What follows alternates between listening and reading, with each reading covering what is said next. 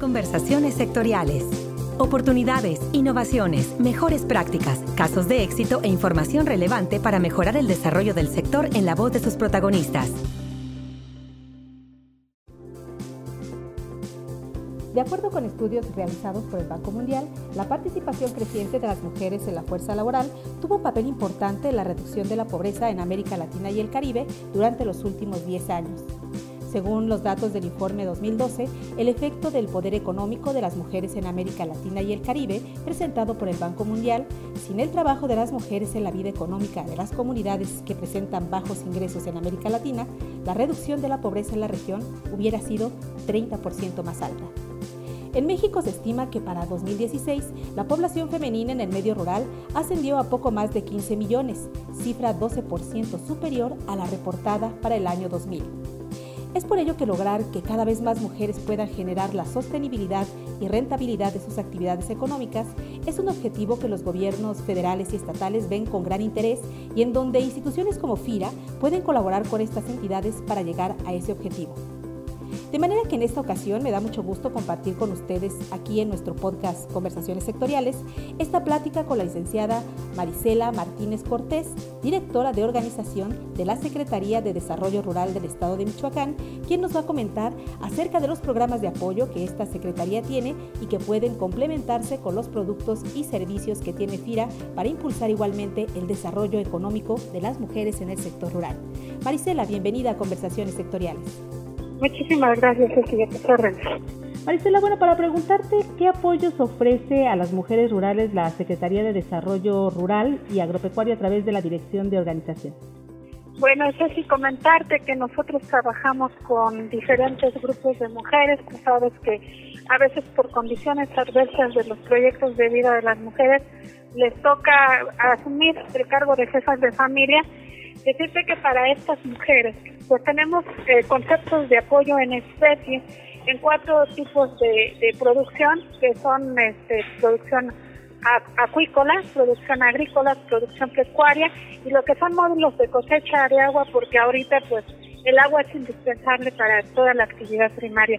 Este apoyo va a grupos de seis mujeres donde se pretende que de una unidad familiar pues podamos sacar una unidad de producción. Y más adelante en un segundo momento puedan ellas a lo mejor constituirse en una unidad de producción para tener acceso a créditos que podemos trabajar conjuntamente con ustedes a través de una figura, de la constitución de una figura jurídica que también esta dirección este, tiene el apoyo para que ellas se constituyan puedan tener mejores accesos a lo que son los programas de gobierno y decirte también que vamos a contar con asistencia técnica contable para que no les dé miedo a la Constitución.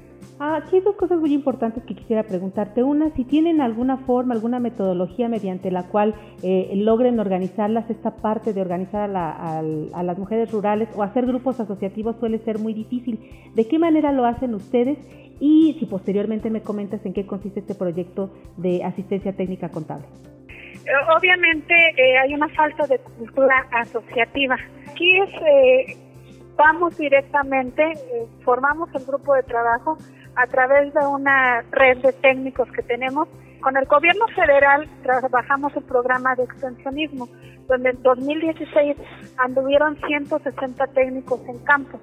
Ellos detectan las unidades de producción, la vocación de la unidad de producción y nosotros llegamos a la sensibilización para que en vez de estar en un grupo organizado, estén en un grupo legalmente constituido y podamos acceder a créditos y a mejores apoyos de gobierno. Trabajar mucho de la mano con el productor, sensibilizarlo y concientizarlo, que es la mejor manera donde ellos pueden tener un mejor ingreso económico. Muy bien. Maricela, si nos platicas un poquito acerca de este proyecto de asistencia técnica contable que tienen para poder ofrecer a las mujeres del sector rural. Claro que sí, Ceci. Mira, decirte que en el trabajo de campo se hizo un diagnóstico. La etapa donde se rompe la cadena de valor es en la parte administrativa. Decirte que me encontré con experiencias donde unidades de producción ya muy exitosas tuvieron que pagarle al fisco hasta 7 millones de pesos y perdieron parte de su activo fijo de lo que es la sociedad de producción. Aquí nosotros vamos a poder ser 30 técnicos en campo gracias al apoyo de nuestros secretarios, donde ellos a su vez van a tener asignadas 25 unidades de producción, donde se les va a dar una asistencia técnica contable de manera gratuita y se les van a poder poner al corriente de sus obligaciones fiscales. Eso está muy bien. Y sobre la parte en donde enseñar o eh, un poquito ampliar ese panorama que tienen eh, los productores con respecto a cómo llevar la, administración de sus negocios, ¿cómo pudieran hacerlo? ¿O están apoyando en esa parte? Sí, nosotros en este caso pues vamos a ofrecerles a toda esta plantilla de técnicos que vamos a tener en campo un curso previo de capacitación en lo que es la contabilidad rural. Vamos a darles la asesoría durante ocho meses precisamente para que el sector agropecuario sepa que necesita de varios servicios profesionales para poder llegar, llevar al éxito sus empresas. En este sentido, vamos al fortalecimiento de lo que es la administración y el fortalecimiento en materia fiscal de las unidades de producción rural. Vamos a tener un universo de atención en esta primera etapa de 750 unidades de producción rural en miras de que el siguiente año, con el éxito que tenga el proyecto, pues puedan duplicarse las unidades.